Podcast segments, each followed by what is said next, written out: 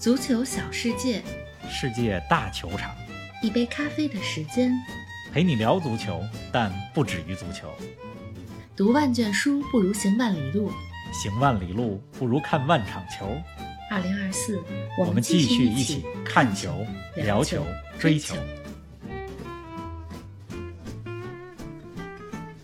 努涅斯四次击中门框，不影响利物浦打进四个球。状态正佳的红军能否用一个英超冠军给扎叔的安菲尔德生涯画上一个完美的句号？哈维赛季末离任巴萨，为什么说这是一种妥协？北京连线温哥华，从亚洲杯聊到非洲杯，从克洛普聊到郑钦文，更多精彩内容尽在本期足球咖啡馆。Hello，大家好，我是在温哥华的玲子。大家好，我是在北京的冯老师。我们终于调过来了，结论就是我们还是没能实现在同一时期录音。在同一时期录音怎么那么难啊？看来要等到今年夏天的欧洲杯了。说不定是，嗯，哎，我来给大家介绍一下这期节目为什么有点迟到，让大家久等了啊。嗯因为过去几天的时间呢，我跟玲子分别都是非常非常忙，没错，而且呢是从不同的地区到了另外一个地地区。嗯我呢是上周末从北美来到了卡塔尔，然后又从卡塔尔回到了中国，而且这个计划呢赶不上变化，好多事情的变化是吧？让本来在卡塔尔能够看几场亚洲杯的计划，就变成了在卡塔尔多哈的转机。是啊，但是呢，在转机期间，哎，我还是进卡塔尔多哈的城里边转了一圈，故地重游了一番。嗯，是吧？所以这个有点儿几个不同的大洲 在过去一周都游了一遍的这种感觉。为什么这么说呢？就是上个周末的时候，我从北美出门，是吧？出门上飞机之前看完了曼城战胜热刺的足总杯的比赛，这上了飞机去卡塔尔，然后在飞机上呢，从北美到多哈的路上，我买了个网，我说我得关注一下咱们中国的女单选手郑钦文的澳网决赛呀、是吧？澳网决赛是郑钦文对阵呃白俄罗斯选手萨巴伦卡。我说这我等不到下了飞机，我再看比分，我就在飞机上刷比分。到了卡塔尔，是吧？转机八小时的时间，到多哈城里边转一转。因为现在卡塔尔已经由当时的世界杯时间变成了亚洲杯时间，是吧？但是亚洲杯的气氛啊、氛围啊、关注度啊，确实比世界杯的那个浓度少了很多那么热闹的场面少了很多。但是还能感觉到，就是亚洲杯在进行着。嗯，那么从卡塔尔到北京，回到北京进家门，看到我爸在那儿看澳网的这个男单的决赛，是啊我也跟着看了会儿。你看这一路上，从北美到中东，再到北京，其实也一直关注的体育赛事，只不过没有坐那儿完整的看一场球而已。没错，实在是太赶了。啊来给我们说说你这几天的经历呗。我这几天也是，我们这次回到温哥华，人类幼崽和我老公是第一次来，我是阔别几年啊又回来，所以有很多事儿要办，有很多事情要处理，嗯，很多证件要换。总之就是到了之后，晚上到的第二天，从早到晚就一直在外面，连着好几天，感觉都已经。听到我鼻音了没有？都已经有点感冒了，所以就没倒时差，因为倒不了，就干脆就是白天出去忙，晚上回来累的不行就睡了，也不用倒了。那你这回北京时差倒怎么样啊？我是一般情况下，因为可能也是这些年的一些呃经历和经验吧，就是我基本上到了哪儿呢，我就就是当地时间能够自然融入，基本上就是没时差习惯了，呃，习惯了，真的是习惯了。但是过去几天真的很忙，就像你说的，就是都不记得是礼拜几了。今天咱俩录音，我知道才想起来，对我这边周三，嗯而且因为干了太多事儿，我都不敢相信啊！周六、周五晚上到的，到现在居然还不到一个礼拜。是，其实咱们过去几天也就是三四三四天、四五天的时间，是吧？嗯在旅行，在不同的地儿，呃，然后这现在终于是落下脚来了。哎，我们给大家录音但是呢，这节目已经阔别一周多的时间了，将近八九天、九十天的十天了啊，嗯大家久等了。北京的空气怎么样啊？我们这边是进入雨季了，一直在下雨。北京你感觉如何呀？北京还行，北京还行，就是冷，一个字儿就是冷。肯定的。我今年这个第一次穿上了秋裤，哎呦啊这两天因为我觉得就真的是冷啊，没办法，还得出门办事儿啊，不能冻着啊，冻着了感冒了，咱怎么录音啊？嗯。咱们还有正事儿呢。没错。哎，但是这过去这几天啊，我是真没怎么看球，啊，所以呢，大家如果让我说比赛是吧，咱们就就比赛说比赛的话，我真的只能给大家说说今天凌晨利物浦四比一战胜切尔西的这场球。嗯这球呢是真精彩，嗯是吧？你看利物浦的进攻行云流水，是啊，努涅斯，咱们上期节目说利物浦的九号终于找到了射门的感觉，但是这场比赛好像又没带射门靴，是吧？全场很多次打门，而且四次打中了门框。嗯，但是这个仍然不影响利物浦全队打进了四个球，没错四比一影响了这场比赛。而且这场比赛今天凌晨，利物浦最大的亮点就是他们的右边后卫康纳布拉德利，二十岁的北爱尔兰的小伙子，在这场比赛当中是吧踢得非常出色，一个进球，同时有两个助攻。我看到二十岁的康纳布拉德利啊，我就觉得嗯这个小孩儿他踢球的这个风格其实很传统。就特别像特别传统的这种英式的边后卫的这种踢法啊，他不是说像现在出来咱们就说又是一个天才少年啊，技术很出众等等，他就是很传统的这种边后卫打法，但是挺稳是吧？能攻善守，前途无量，这是今天这场比赛最大的亮点。布拉德利，是啊，再说说这个切尔西这边，这切尔西这防守，我在 V 加群里边也说了，怎么防成这样？当然，这也不是第一天这个样子了。说看完这场球，我就觉得切尔西这边的巴迪亚希勒再加上迪萨西这两名球员，就可能真的是能力有限，是吧？没法应对利物浦的进攻，没法适应英超这样的节奏。总之，切尔西这场球输了一个一比四。呃，我我真的对切尔西，包括波切蒂诺的这支球队，不敢再抱有太多的信心了。不过，其实这球还是挺精彩的。嗯切尔西和利物浦终于不再是这个零比零，因为大家也知道，过去这些年打了不少零比零、嗯这四比一这比分还是挺高的。嗯，反正就是回来说，刚才咱们说的这个最近的日程啊，比赛看的真是不多。你看，看的为数不多的体育赛事，还包括了网球，就是 这么个情况。真是比赛没看多少啊，又足球又网球的。那咱们今儿怎么聊啊？今儿怎么聊？您别着急，咱们确实也有的聊啊、因为这过去一周呢，世界足坛确实有不少大事儿、啊，比如说一周之前啊，克洛普宣布说今年夏天要离开利物浦，嗯这事儿可能很多人都是出乎很多人意料的包括我，我知道克洛普离开利物浦早晚会有这么一天，但没想到，哎呦，现在就宣布今年夏天要离开。是吧？没过多长时间，我这在飞机上下了飞机，一刷手机，哈维宣布赛季末离任巴萨。是啊，然后呢，又看这个亚洲杯、非洲杯。是咱们上期录音的时候，是中国队刚踢完小组赛嘛，是吧？中国和卡塔尔刚踢完。现在呢，亚洲杯、非洲杯已经进入到了淘汰赛阶段，而且有些比赛还挺精彩。所以这过去一周呢，国际足坛真的是很忙活。但是我今天最想聊的一个话题，就是还是克洛普，嗯，还是一周之前发生的这个事儿。因为克洛普在利物浦的这八九年的时间，真的可以说是给利物浦开创了一个时代。没错拿到了九尾的英超联赛的冠军，疫情那年拿到了欧冠的冠军，二零一九年那一年，而且整个利物浦是吧？他们在克洛普来到之前，是一支可以说背负了沉重的历史负担，我们历史非常的辉煌，但是进入英超时代以来，就是拿不到英超联赛的冠军。哎，可是克洛普改变了利物浦球迷对这支球队的信心，嗯，把奖杯拿回来了，同时让球队是一个充满激情的这么一个状态，可以说在利物浦开创了一个时代，而且这个时代到现在还没有结束，在这个赛季，利物浦依然有多个战线夺冠的机会，所以今天呢，我特别想聊聊克洛普。再加上今天凌晨刚才我说的那场球，四比一战胜切尔西之后，这场球是克洛普在英超执教利物浦第二百场胜利，啊也是一个里程碑。是啊，而且人家是只用了三百一十八场比赛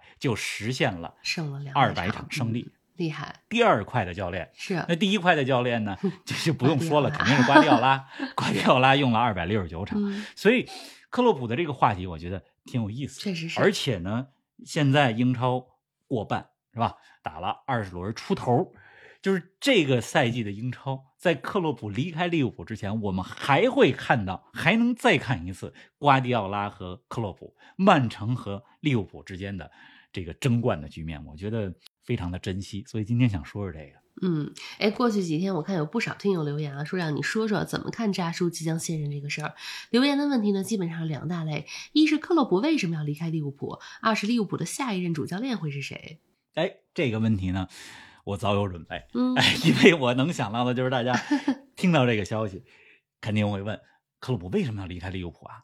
这现在这个赛季中场刚刚重新组合，好像利物浦又进入到了克洛普的二点零时代，怎么嗯，这个时候宣布今年夏天要离开呀、而且之前不是刚续约到二零二六年吗？这刚二零二四啊，是啊，所以咱们先来说为什么？其实这个也很很好理解，就就是三个原因。第一个呢，就是扎叔自己在采访里边也说了，自己有一种能量耗尽的感觉。嗯其实我这个特别可以理解，你当足 球教练。是吧？再加上像克洛普这样一个充满激情、需要高能量的教练，是吧？每年六十场比赛，再加上旅行，再加上面对各种各样的困境，嗯打主客场、各种赛事，对于一个主教练，对于一个克洛普这个年龄的教练来讲，其实也是一个很大的挑战。而且他在这儿已经八九年的时间了，所以克洛普说，感觉这个能量有些耗尽，想过一下普通人的生活，需要停下来休息休息。我觉得特别可以理解而且大家看一看嗯，对克洛普他作为教练。教练生涯带过的这些球队，从美因茨到多特蒙德，再到利物浦，都是那种从球队的打法，再到整个球队的气氛、精神气质，都是需要极高能量的教练，就是每一天就像打了鸡血一样，是吧？你说他现在能量嗯确实耗尽了，他在耗尽的情况下再这么带队，不会有他想要的理想的结果。所以我觉得能量耗尽确实如他所说，这是第一个原因。嗯，那第二个原因呢？第二个原因啊，我觉得这是一个特别好的时机，就是我们听过太多这样的故事，或者说见到太多这样的例子，就是说一个教练他在一支球队、一家俱乐部创造过辉煌，嗯然后在他离开，他还想创造更多的辉煌，但是在他离开的时候，是以一个不太好的方式离开了这支球队，或者说这家俱乐部，或者说是在自己真的是在带不下去的时候才离开。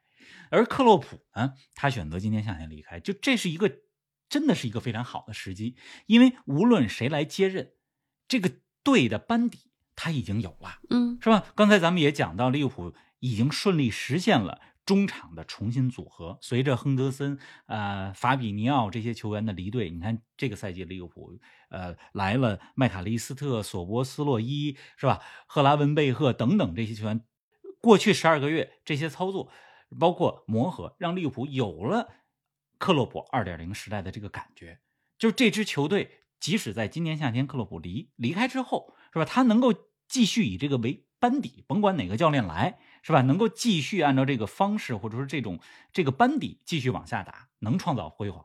就是说他是有班底的，是的，嗯呃对，而不是说要重建。就这个是非常不同寻常的，嗯，因为咱们刚才说了，好多教练就是离开的时候，这队已经要重建了。对呀，就利物浦现在呢，就是克洛普给他带到一个什么情况？就是任何一个教练来，是吧？只要这个教练是上来就行，只要他是熟悉适应现在这套阵容和打法，他就能直接带。嗯他现在利物浦的情况呢，就是说他是拿着一个球队去找主教练，而不是把主教练请过来再组建球队。没错，嗯所以从这个角度来讲，是个很好的时机。嗯，哎，那再来说说啊，这个下一任主教练会是谁啊？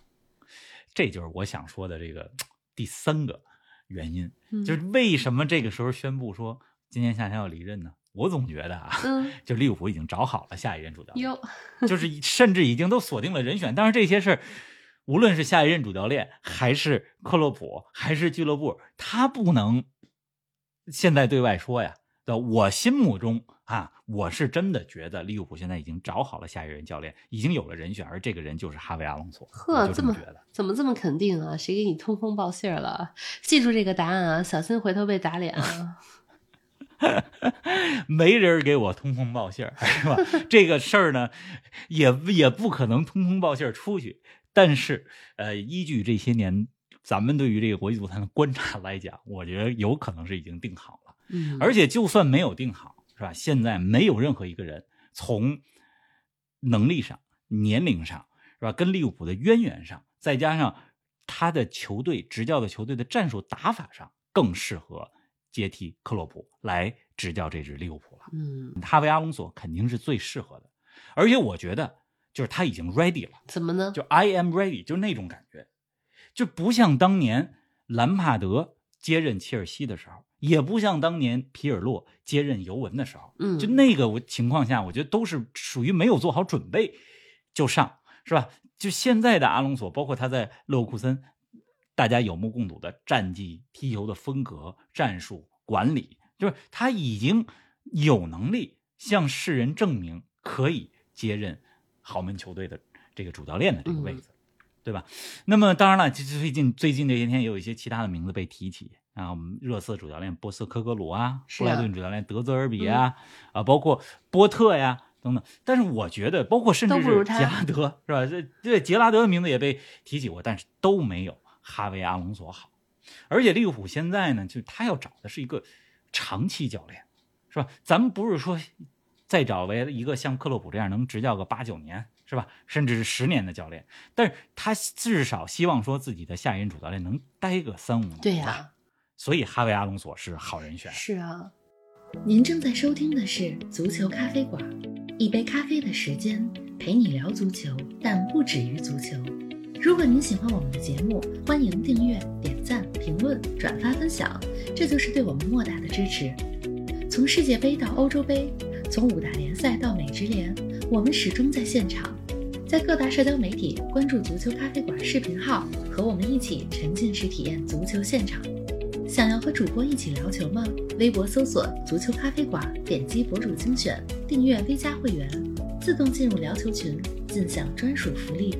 二零二四，我们一起看球、聊球、追球。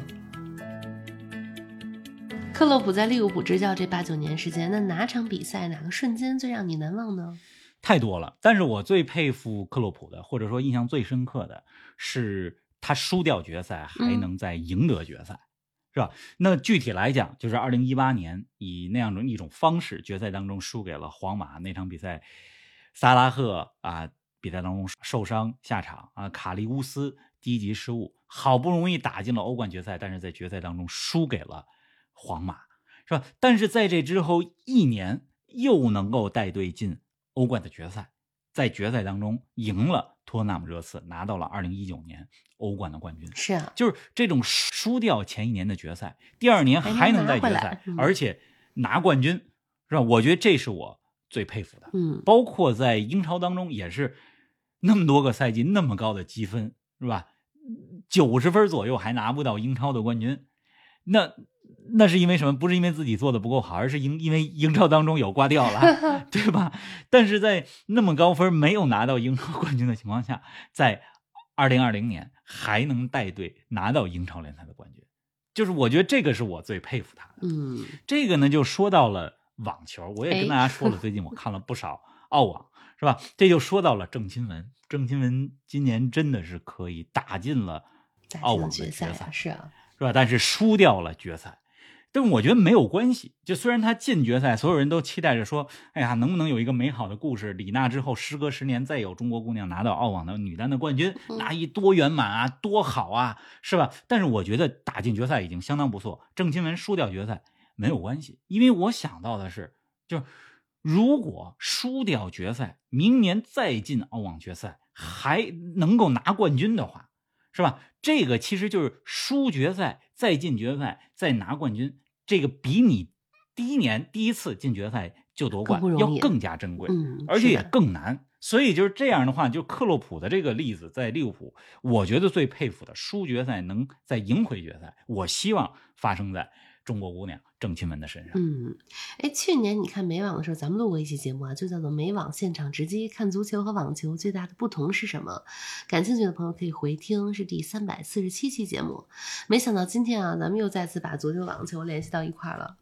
是，而且去年应该是咱们九月份吧，当时是美网，你嗯，现在现在这个时间从美网来到了澳网，是吧？我去年美网的时候，我也跟大家说过，就是外国的球迷是非常喜欢郑钦文的，而且还给他起了一个、呃外号嘛，也不叫外号，就昵称，是吧？因为这个呃亲亲 Q I N 他们发不出来这个音，对，所以呢，一发出这音就 Queen 哎，Queen Wen 是吧？嗯就是嗯，有女王的意思。是 这个这个这个名字很有意思，而且很有亲近感。Queen Wen 这名字特别好啊，呃所以我觉得就是包括为什么我最近看了不少澳网的比赛呢？是因为我觉得郑钦文已经成为了一个国际名片，嗯就大家不光看他打球在场上的这种技术啊、心理状态，包括感觉。呃，其实大家如果有时间的话，可以看看郑钦文在赛后就是采访他接受的那个采访，他的表达是吧？我觉得每次我看他采访呢，我都会觉得，就是郑钦文作为一个职业运动员，不仅在场上表现的好，而且呢，在场下他作为一个人，他是有人格魅力的。大家可以看他的谈吐、理解能力、亲和力，是吧？他那种自信，是吧？既有亲和力又自信，这个不容易。没错是吧，？既能够用英语说西方人、外国人听得懂的话，又能够用自己的母语，是吧？你看现场用中文跟嗯在澳大利亚澳网看球的中国球迷那个互动。是吧？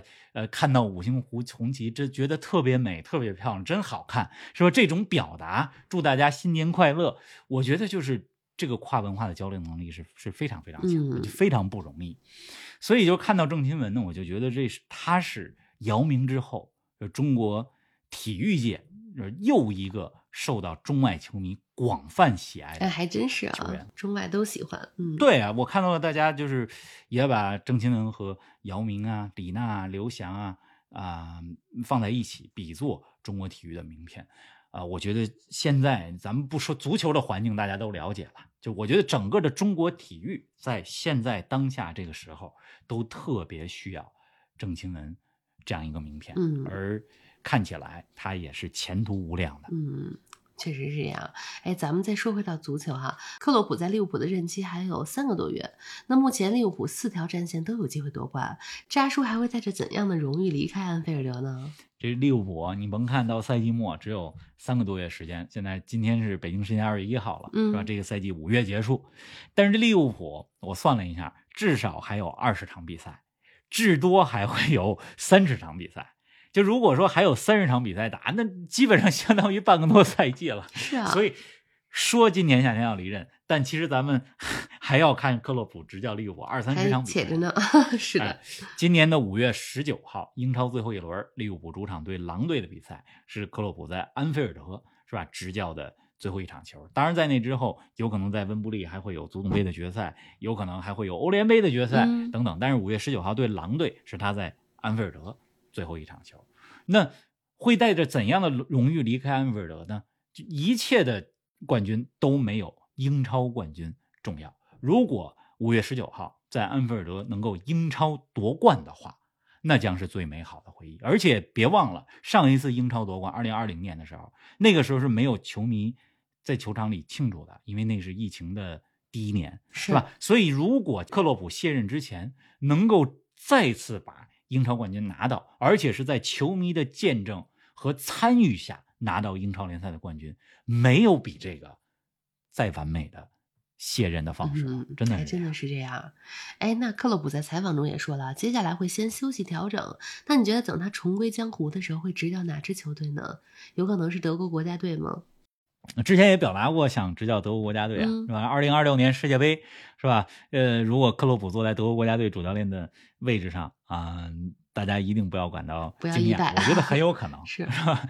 当然了，现在德国足球也是处于一个低谷期吧，所以我觉得这也看纳格尔斯曼今年夏天带队打欧洲杯能打成什么样子，是吧？这可能也决定了德国足协接下来会呃怎么来做聘任。但是，当克洛普准备好的时候，德国足协是不能错过的，我觉得是这样。是啊，总之，德国国家队是最有可能的。执教其他俱乐部，从现在来看可能性不是很大。呃，反正克洛普今年咱们也说了不多，而且呃反正克洛普今年咱们也说了挺多，嗯是，吧？而且未来几个月还会有更多的机会来说克洛普。是的，那对，再总结一下，我觉得还是那一点，就让我觉得他是一个特别有魅力、特别不容易、特别与众不同的教练。就是大家都知道他赢过什么，但其实他也输过很多。克洛普输过很多的决赛，嗯是吧？三次欧冠的决赛，他输过，在利物浦两两回，在多特蒙德一回，他输过两次德国杯的决赛。刚来利物浦的时候输过联赛杯的决赛，输过欧联杯的决赛，就光这几个咱们数下来就是输过七次决赛。是啊，但是就是输过之后还能哎赢，还能赢，输过这场球、这些球之后，你会记住他的是他是有激情的教练，同时他也是一个冠军教练。我觉得这是真正了不起的，真的是这样。嗯，哎，咱们再来说说巴萨和哈维吧。上周末巴萨三比五输给黄色潜水艇之后，哈维宣布赛季末离任，这事儿你怎么看呢？这是个明智的选择呀，还是个冲动的选择呀，还是被迫的选择呀？这个问题问的好，嗯。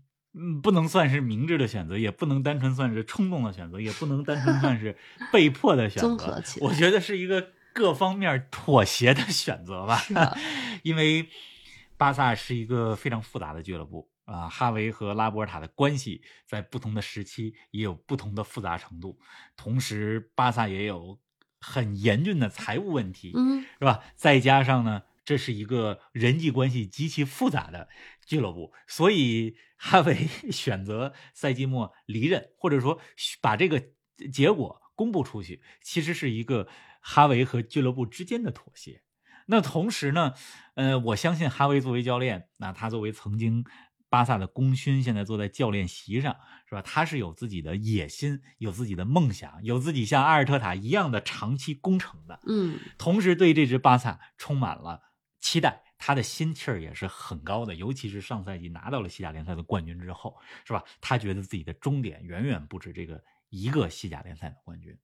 但是呢，这个赛季啊，他意识到了、看到了、经历了更多更现实的问题，所以我觉得这也是哈维和自己的一个妥协，是吧？今年夏天结束之后离开巴萨。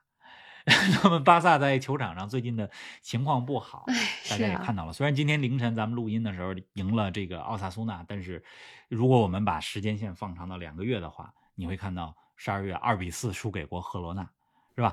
进入到一月份一比四输给过皇马，然后二比四输给过毕尔巴鄂竞技。上周末就你刚才说到那场球三比五，是吧？最后时刻连续出问题，三比五输给了比利亚雷亚尔。就是这些情况呢，虽然他没有。到必须立马换帅的时候，但到了一个需要改变和需要刺激的时候，那哈维自己说说，呃，如果说他的意思哈，就是说，如果我我这个时候宣布赛季末离任，能够给球队带来一些刺激的话，那那那这是我想要的效果。但我不知道他是不是真的这么想。但是巴萨确实到了需要做出一些改变、需要一些刺激的啊时候。但是不管怎么样啊，我觉得哈维呢上赛季。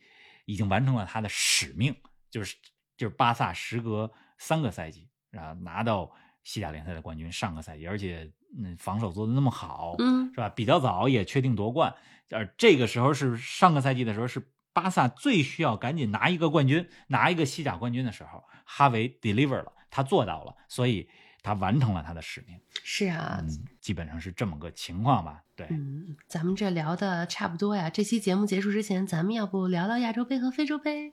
哎呀，亚洲杯和非洲杯其实也是有不少故事。嗯，你像亚洲杯的淘汰赛，韩国和沙特的那场球是吧？结果大家都知道了，韩国 这个落后的情况下 补时绝平，最后把这场比赛。打到了点球大战，点球大战淘汰了沙特，是一场非常经典的亚洲杯的淘汰赛。但是我想说的不是比赛本身，呃，因为比赛全程直播我也没看。我想说的是，曼奇尼，沙特的主教练是吧？这是曾经意大利欧洲杯前两年功勋教练，他现在是沙特主教练。在这场比赛点球大战还没结束的时候，就离开了球场。是啊，就是韩国队。踢最后一个 制胜点球之前，曼奇尼人家先转身离开了。嗯，就这个事儿很罕见，我不知道怎么解释，是吧？你说你作为主教练是啊这么做，而且曼奇尼又是我非常尊敬，同时又取得了很多功勋战绩的主教练，点球大战结束之前提前离场，反正我我不理解他想要达到什么样的 效果。是。是吧？这个很罕见。嗯，那非洲杯那边呢？怎么样呢？呃，科特迪瓦作为东道主，这小组赛 阶段呢打得非常差，然后零比四输给了赤道几内亚，是小组第三。那这个大家都觉得科特迪瓦没戏了，呃，被淘汰了。但是因为其他组的结果啊对科特迪瓦有利，所以科特迪瓦搭上了进军十六强的末班车。嗯，是吧？以成绩最好的四个小组第三之一。晋级了非洲杯的十六强，这是一个意外之喜。那淘汰赛迎来的是卫冕冠军塞内加尔，结果科特迪瓦淘汰了卫冕冠军塞内加尔。你说这剧情有不有意思？真的是，这是亚洲杯、非洲杯，挺有意思的。哎嗯，，我呢，我我先好好看看球吧，好好看看我这周末好好看看球，补一补，我我再给大家说。嗯，啊，虽然过去几天呢没怎么看球，但是我玲子，我跟你说啊，我这脑子里也是随时想着球球这个事儿。是啊，比如说，昨天在这北京地铁里边儿，我看有一个大叔，那么他呢，这个地铁里因为坐着都坐满了嘛，嗯他拿了一水桶，然后自己就坐那水桶上当座。啊哎，我说，是哎呦，我这我我这必须得给大叔拍张照，因为这让我想到了贝尔萨，阿根廷疯子教练贝尔萨，都能联是吧？在场边执教的时候，是，有有替补席就不坐，人就坐水桶。对呀哎，我觉得 在北京地铁里也能碰见一个这这个普通人版本的贝尔萨，有意思啊。有点意思。行哈，那咱们今儿就聊到这儿，快到年根儿了，希望大家一切都顺顺利利。我们下期节目不见不散。对，顺顺利利、健健康康的啊，玲子也也注意休息。你也是下期的时候这个，希望咱们的这个身体状况都更好，是啊好吧？嗯 下期见。OK。